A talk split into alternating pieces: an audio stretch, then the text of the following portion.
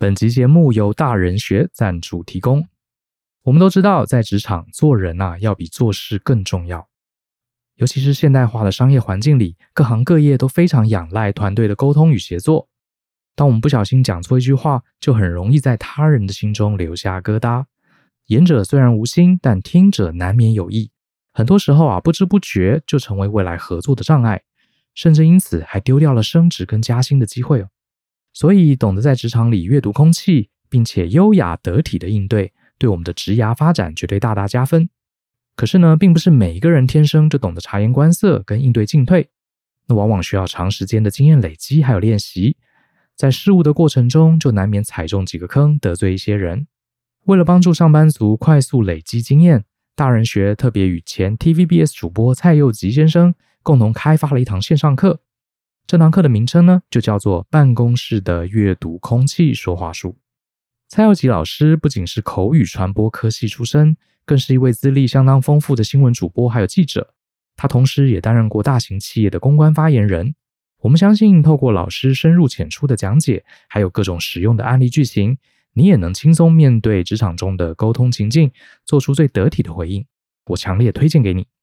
新课程上架，目前有限时的早鸟优惠。欢迎透过下方的说明栏查看这堂课更多的介绍。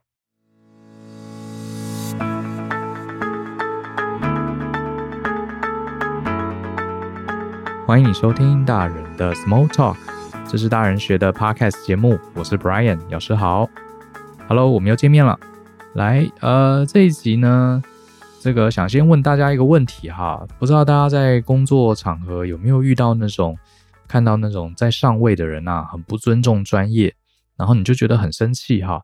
也不一定是在上面的人，比如说客户啦，或是一般的消费者啦，他没有我们所拥有的专业，然后讲出一些很不专业的话，或是做出一些很很差的判断，或者是呢，其实他明明没有你懂哈，可是他讲的这个头头是道，甚至还这个鄙视你的专业。像这种事情啊，我们都特别生气哈。像常常你在网络上还看到说啊，台湾就是一个什么鬼岛，超级不尊重专业之类的，也常常看到这样很愤怒的话哈。不知道你有没有过这种感觉啊？今天我们就来聊聊尊重专业这件事情到底是怎么回事哈，讲讲这个我个人的看法。想讲的我第一个经历啊，印象很深刻啊，就是我大学毕业的时候啊，应该是研究所毕业的时候。那大家可能知道我念的是土木工程系。后来又念了土木工程研究所，所以我的最早的专业其实是土木工程。然后我自己念的是结构材料组，哈，结构材料组就是你想象一下这个桥梁啦、楼房啊、地面以上的东西，大概就是我们设计的。你要做一些分析，确认这个楼房这个结构遇到地震来啊，这个遇到狂风吹，甚至这个被这个飞弹攻击了哈，都要能让这个结构能确保安全，让里面人不要受伤。这是我的专业，那当然啦，我大部分的同学不一定是念结构组的，可是大部分也都是念土木工程专长的哈。那我印象很深刻，有一次我们就在聊天呢、啊，像台湾啊，或是全世界偶尔会发生一些公共工程出现问题，比方说呃地震来了，有些建筑物就倒塌啦，或是有些桥梁哈自己就垮掉啦，然后造成一些人员伤亡这种公安的事件，偶尔会发生嘛哈。那每次这种都是会是大新闻哈。然后呢，你就会发现，这时候你打开电视也好，或是看其他的新闻媒体也好，每次发生这种公共工程结构物出现这个灾害的时候啊，记者都去访问谁？他们都去访问建筑师。好，你下次注意一下，他们都会这个拿着麦克风啊，去访问什么建筑师工会的理事长啦，去访问某某大学的建筑系教授啊，或是这个去直接去访问哪些建筑师啊，说，哎呀，这个结构是怎么设计有问题啊？这个楼房是怎么样有问题？甚至有些时候连桥梁都会问他们哈。好，你可能觉得没什么，从小到大看到这种新闻都是在问建筑师，因为建筑不就是负责这些的吗？各位，我跟你讲，我后来念完土木系，我跟我的同学啊，对这件事情其实是非常愤怒的。哈哈，为什么？因为其实啊，建筑系跟土木系啊，受的训练是不一样的。这些结构毁坏，比方说地震啦，或是土石流啦。或者是这个呃，甚至有些房屋是年久失修，里面出现了这些裂缝啊，地震产生的裂缝啊，倒塌啦这些东西啊，其实你真要讲哪一个领域的人是对这个问题最能理解，其实是土木工程系的人，并不是建筑系的人。我们就举个例子哈，在呃建筑培养的过程中，跟土木啊系毕业培养的过程中，其实学的东西是不太一样的哈。呃，简单来讲，简单来讲，建筑师啊，建筑系他们受的训练，我这样举个例子好了哈。顺便，如果有些在学的同学，你听这个节目，你不知道要念建筑系还是念土木系，我这边也给你一个分享。呃，你想象一下哈，呃，今天有一栋房子盖在一个小山丘上。你想象这样的一个情景，然后呢，这栋房子啊，要变得非常适宜人居，要变得非常稳固。好，其实它是需要两种人配合，一个就是土木工程师，一个就是建筑师。哈，两个都很重要，可是他们个别是处理不一样的问题。哈，土木工程师啊，他处理的是这个小房子跟大自然间的关系。比方说，你要考虑它在山上会不会有土石流，你要考虑啊，这个地震来了，或是这个狂风暴雨的时候。这个建筑物能不能抵挡，不会被这个大自然的力量给侵袭，所以是比较是研究在研究力学这部分，其实是土木工程师啊花很多时间在学的。所以土木工程其实非常重工程，啊，里面有很多的数学、物理，他做的是这样的分析。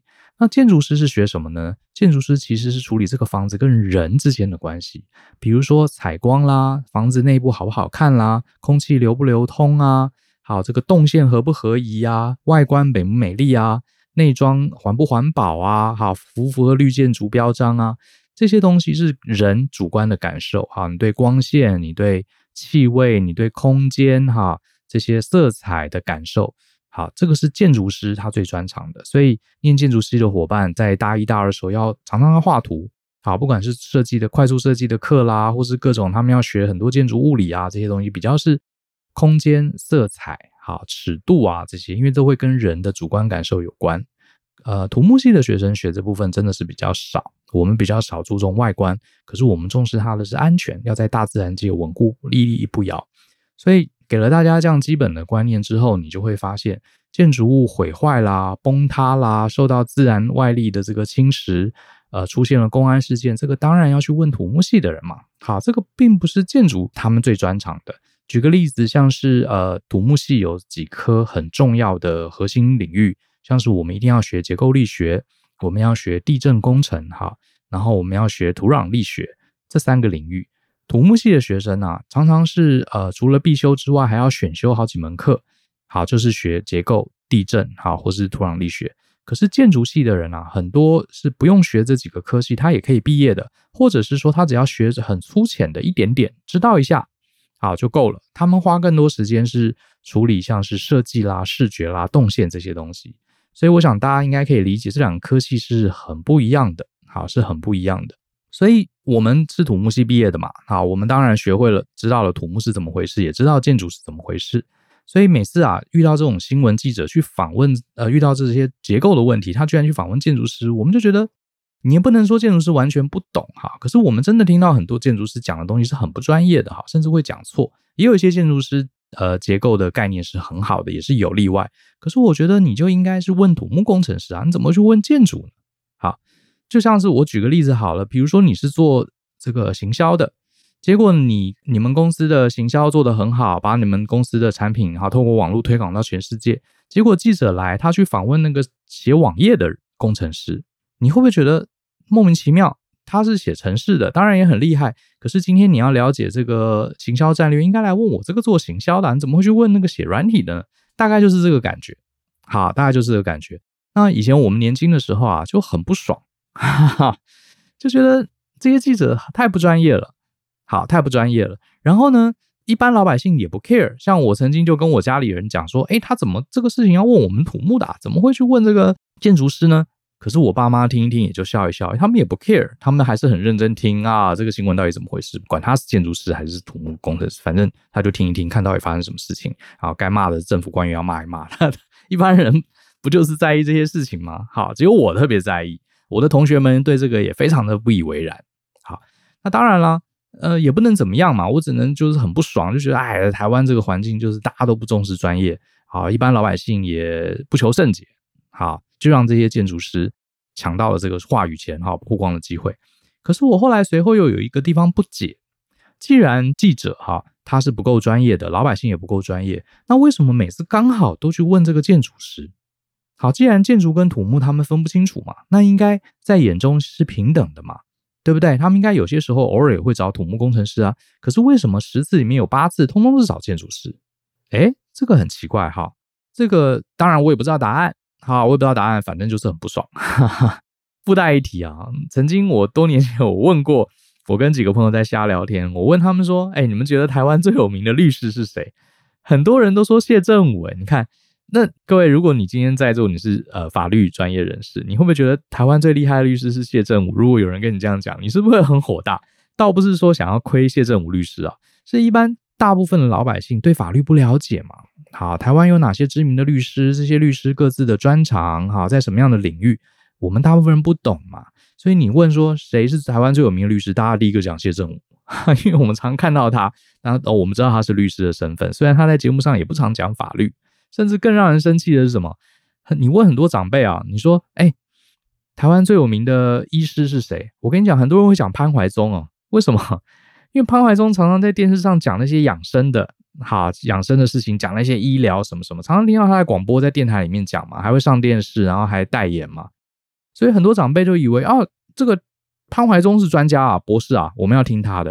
事实上，你稍微研研究知道，潘怀宗先生啊，他根本不是医师啊，他也他好像是药师吧？好，是不是？他是我记得他是药药师相关的，所以他根本也不是医师。那他讲的那些资料也是他去查过之后再来分享。可是你看我们外面人不懂，那你说你如果是医师，你听到人家说台湾这个最有名的，好，就是我要听潘怀宗的建议，你听了会不会很火大？哈哈哈。大概就是这样的感觉。可是除了我们这些专业的人啊，自认为专业的人，除了对于这些老板啦、客户或是一般群众的这么的不专业，乱听这个讯息，除了很愤怒之外，我们还能做什么呢？哎，好像也真不能做什么。好，也不能真的不能做什么。那后来呢？刚好这个无意间我看到那个吴军博士，好。他曾经讲了一个故事，我觉得这个故事倒是给了我一点对于这这个这个事件的一个启发哈。他曾经讲过啊，今天假设有一个新创团队，那这个新创团队呢是由三个人组成的。好，这三个人呢，他刚好技能不太一样。那第一个人呢，他是这个技术能力最强的，他对成立这个新创公司做这个产品背后的这个技术还有知识啊，他的掌握度是最高的啊，比较有点像是工匠。啊，这样的一个角色，我们讲嘛，工匠总管行脚商人嘛，是一个呃最小作战单位嘛。啊，这个一号他就是技术能力最强的工匠，二号呢，他是整合能力超强，他非常懂得做管理，非常懂得制定流程跟制定这个组织架构，他能把各式各样不同的人融合起来。好，这个我们通常叫做总管的角色，哎，也很不错。那第三个人是什么呢？第三个人他技术能力不强，他也没什么管理跟整合能力。可是他有个特点，他就是表达能力很强啊。他表达能力很强，他很会说，然后呃，这个头头是道啊，对外面的人、投资者啊，对消费者啊，他很会阐述他们在做什么。假设今天一个团队有一二三这三个人物，请问呢？假设你是这个新创团队的投资者，如果你有权利的话，你会推选哪一个人当这个新创团队的 CEO，会最符合这个组织的利益？各位注意听哦，我讲的是最符合这个团队的利益，而不是说最公平，哈，是最符合这个团队的利益。那当然，我当时听到这个，我觉得这个问题，第一个一定不是那个技术能力强的人，因为技术能力强的人，他呃虽然技术能力很强，哈，产品主要是靠他开发出来，可是他可能不懂管理嘛，好，所以应该是不能当头的，让他专心做技术的研发，好，可能要给他很高的薪水，也许他薪水应该是最高的。啊，因为他贡献是很大的，而且没有他绝对不行。可是不一定适合他对外抛头露面当这个 CEO 或是当管理者。那我当时选的是二，就是整合能力最强的，好，应该是很适合来当这个团队的 leader 才对。结果呢，这个吴军博士他其实是呃在美国非常知名的创投哈，他对这个新创的领域他是很有经验的。结果他的答案居然是三，也就是应该要选那个表达能力最强的人。来当他们对外的这个 CEO 哈，这个才是对整个团队的利益最好，对这个团队未来的成功啊，几率是最大的。我听了也觉得莫名其妙。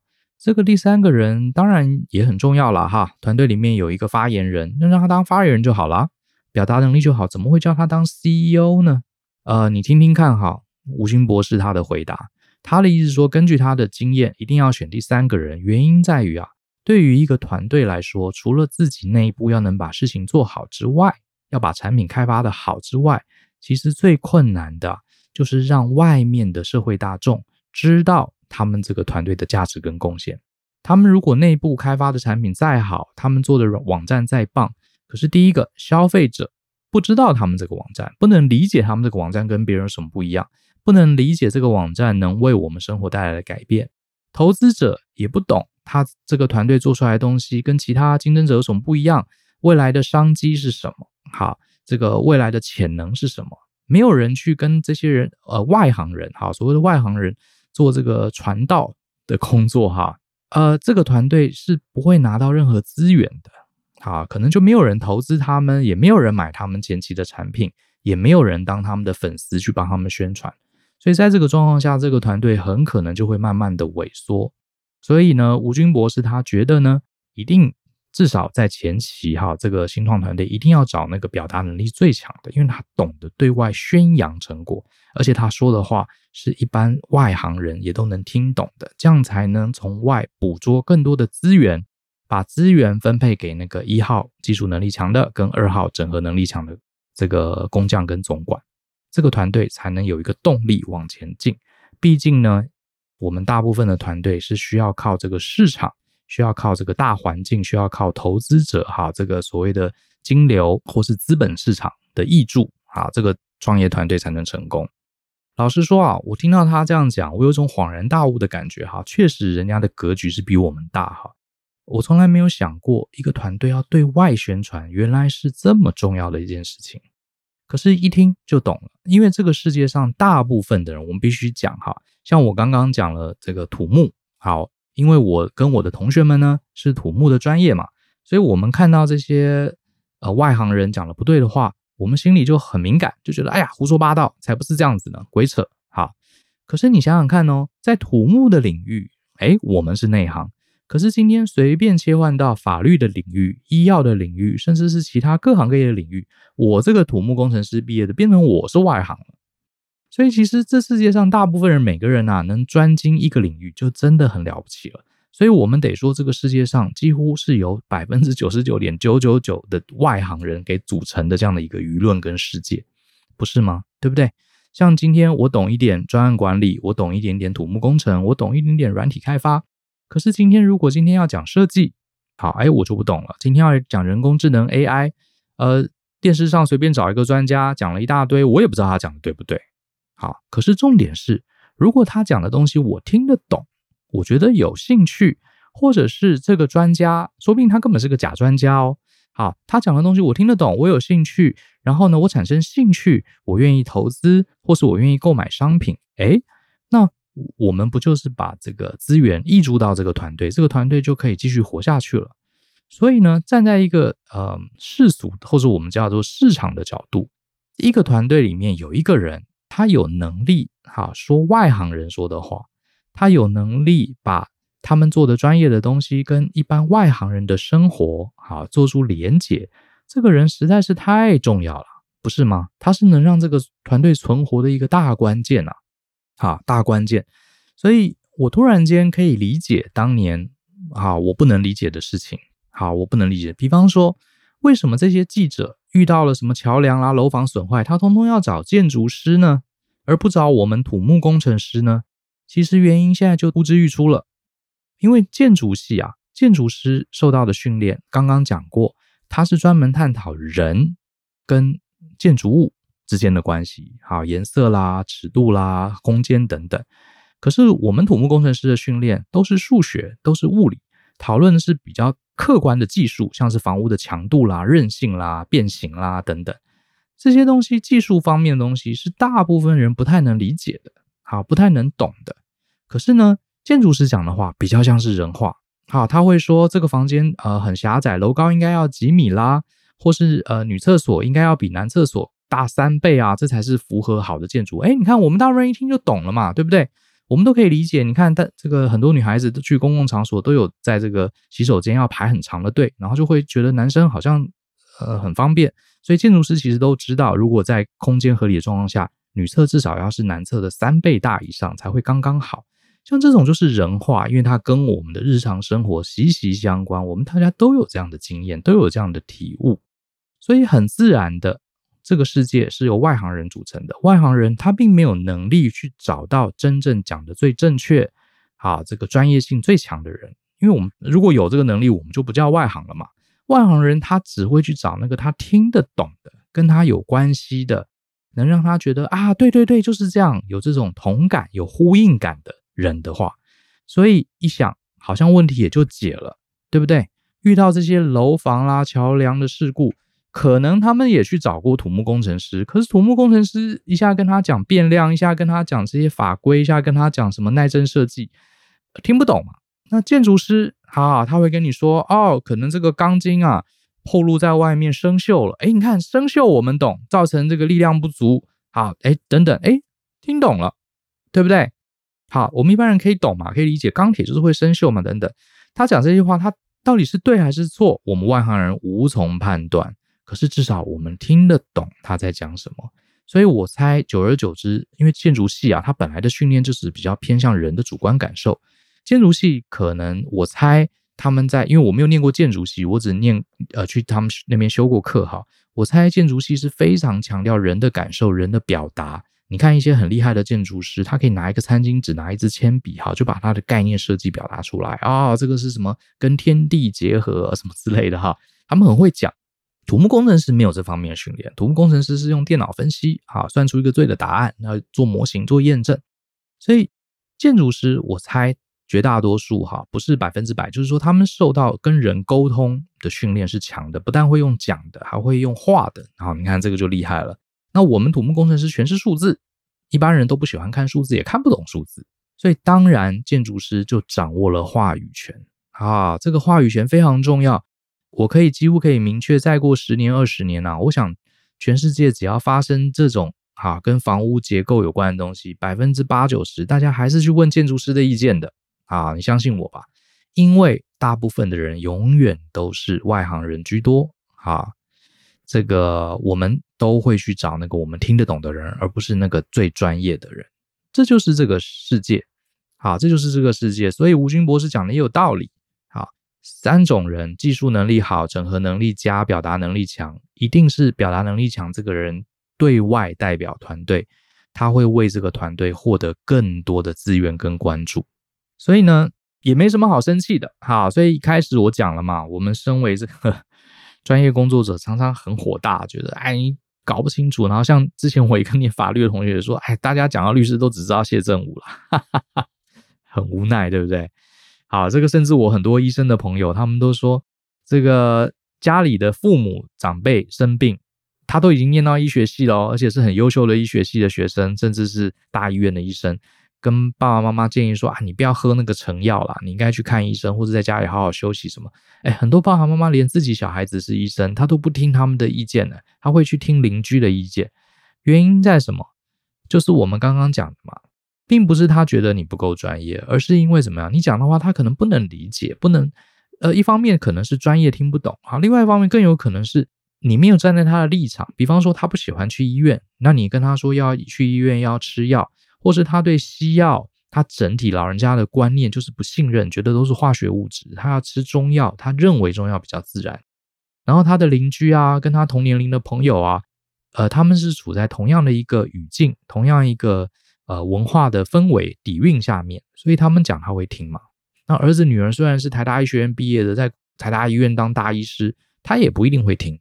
好，这就是很无奈，这跟你专不专业没有，你讲的东西资讯正不正确啊，反而是没有关系的，跟你有没有说他愿意听的话，好，或者我们讲跟说的跟他频率相同的话，其实才是整个关键，啊，才是整个关键。所以呢，其实我很年轻的时候就隐隐约约大概知道怎么回事，这也是后来啊，呃，我虽然学校毕业之后当工程师。可是呢，我自认为我花了比更多人更多的时间去练习什么？练习说话跟写作。嗯，其实我也没有受什么科班训练，因为我那时候就发现，工程师讲话常常被忽略。可是呢，呃，公司的业务讲话大家会比较听。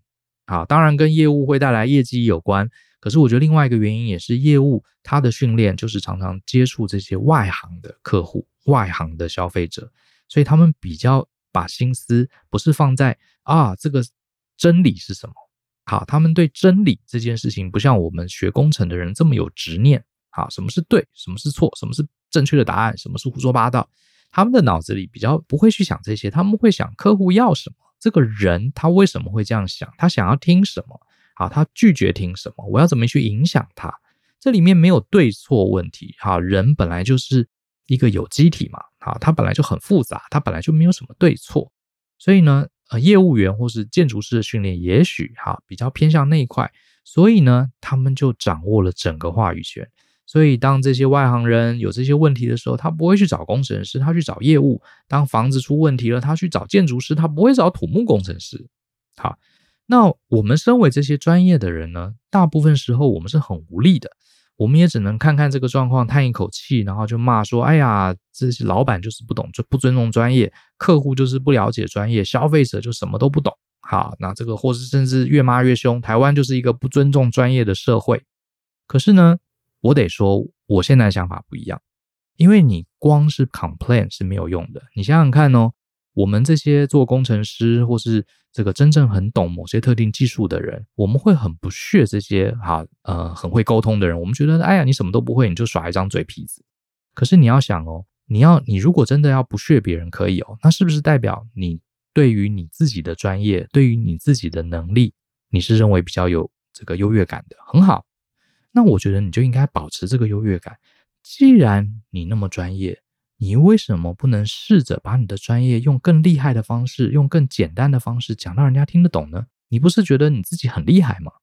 那你为什么却做不到？好，我现在的想法是这样哦。所以，对，你是土木工程师，这个这些建筑师都乱讲，哈，讲了很多东西都不对的。那你又觉得你比他们厉害，你又觉得你自己比他专业。你怎么只是在电视机后面骂他们？你不试着去做一些什么事情，真正展现你的专业呢？你为什么不这样想呢？如果说你连这个话语权你都拿不到，你连把事情讲让外行人听得懂的能力都没有，那你凭什么瞧不起人家的专业呢？你不觉得这个逻辑比较有道理吗？我是这样觉得，所以我当时就是这样想。所以虽然我当了很多年工程师，所以我智力啊，我大概花了我七成的时间，我都在学习。都在专注在怎么去练习沟通，怎么去讲故事，怎么去做简报，怎么去写文章，怎么去做投影片，怎么去 organize 好，呃，用清楚好的比喻、好的逻辑，甚至是用幽默的方式去把这些专业的东西用比喻、用很简单的方式去讲给别人听。其实我呃，从二十几岁之后，我是刻意花很多心思在这个上面。所以呢，我并不是一个非常优秀、很厉害的工程师，诶，可是我在职场上也还混得不错，就是因为大家发现，诶，小姚这个土木工程师，他的英文好像不错，他可以跟外国人沟通，而且还把外国人逗得哈哈大笑，甚至还被说服了。诶，小姚这个人好像很会做简报，他简报讲得很清楚，客户买单了。然后我觉得这可能是，呃，当然你你把你的注意力、把你的努力花在哪个地方，他多多少少总是会有一点成果嘛，对不对？所以我后来就立志成为一个呃以沟通能力见长的专业工作者，这是我对我自己的一个设定。那我也觉得这个设定其实为我带来了很多很多的回报。比方说，像我刚刚讲了，我在台湾上班的时候，我花了很多时间去学英文，就是希望能把这些东西讲清楚。好，然后呢，我花了很多时间学习简报，然后我只要有机会上台讲课，教这个我的同事东西，在内部做讲师，我都会举手。好，教大家怎么操作软体，教大家专案管理怎么做。然后呢，很多时候我在会议里面发现大家有冲突，呃，我会很努力的回头去构思，我下次要怎么去解释这个事情，才会让大家彻底了解我的论点跟观点，进而听从我的建议。我确实花很多时间哈，花在比呃培养我的专业技能还有更多的时间在处理 communication 哈，沟通协调这件事。那我也确实从后面得到了一些好处。所以呢，我会建议，呃，各位今天在座，如果你是各领域的某个专业人士，你觉得你的专业不受到老板的尊重，你觉得你的技能被客户给忽视，你觉得你的优势、你的技术被这个消费者这个所轻视，哈，所忽略，我觉得与其是你一直在心里面骂他们是阿呆，啊，骂他们是小笨蛋，啊，骂他们不专业哈，或是骂这个台湾是鬼岛哈，都不尊重不专业的人。那既然你是那么专业的人，你既然那么厉害，那你是不是应该让能做跟能讲这两个能力成为你双剑合璧，这样不是更好吗？对不对？为什么要呃大家不能认同、不能理解你的专业，你就也不思改进，然后就只骂这些人是笨蛋？你骂他笨蛋，他也觉得你很笨，你连一个东西都讲不清楚。那这样这社会互相骂来骂去，也没有任何一方有进步啊，对不对？好，所以。这是我个人的看法啦。好，我也不想说给大家说教怎么样，只是说刚好透过我过去，呃，身为土木系学生，然后很不爽 哈，觉得都被建筑系的抢走话语权这件事情，一直到后面吴军博士啊讲的那个小故事，他的决策方法给了我一些启发，到我后来自己从一个技术人员，然后开始做一些心态上的转变，我等于是呃跟大家算算是讲讲自己的经历，也许如果你觉得有道理的话。下次你再遇到这种觉得别人不专业哈，觉得轻视你的专业，或是你的老板客户不懂你的专业，也许你应该把你这个愤怒哈、不屑的心情改变成一个动力。动力用在哪里？动力用在加强你去怎么说话，你去怎么讲故事，你去怎么形容，甚至你怎么用图文解说哈，种种或者做简报哈，种种能力让自己变得很强，这样不是很猛吗？对不对？你看你技术又好，专业知识又强，你又能讲，哎。你就能抢到这个世界的话语权哈。其实我觉得，呃，讲到话语权呢，真的是很重要，因为这个时代是一个网络的时代啊。这世界世界上有太多太多不同的专业领域，没有一个任何一个人能精通，好，甚至连精通一个专业领域都很难。你看，你每天划手机，你每天上网，你吸收的资讯到底是真正最棒的？最厉害的、最前沿的资讯，还是你吸收的资讯是你看得懂的、有兴趣的资讯呢？对不对？这就很简单了嘛，对不对？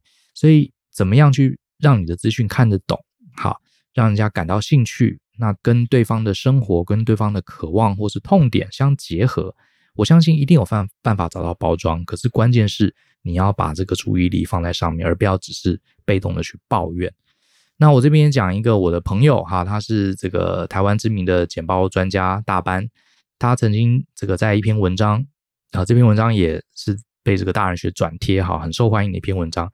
他讲了一句话，他说啊，什么是专业？专业就是用对方听得懂的话去告诉他不懂的事。没错，我觉得他讲的非常有道理哈。你既然是专家，那你就要有另外一个责任，就是让这些外行人能听懂。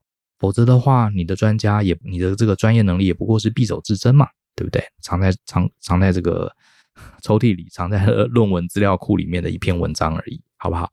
好，这是我个人的一些分享，好，希望对大家有些帮助，有些启发。那一样的，我也不是说哈，一张嘴皮子的人最了不起。好，我想请你不要误会我的意思，我只是想跟各位有专业背景、有专业技术的这个跟我一样这样的一个伙伴。以后不要再只是被动的去抱怨大家不懂，大家很白痴，好，大家不尊重专业。既然你是专业，你就应该让自己更提升一个档次，让自己加强自己的沟通能力，能让外行人听得懂的话，这样子你才能掌握话语权，好，你的专业才能发挥更大的杠杆效益。OK，好，那今天就讲到这边，希望大家还喜欢今天的内容，相信思考，勇于改变。我们就下次见喽，拜拜。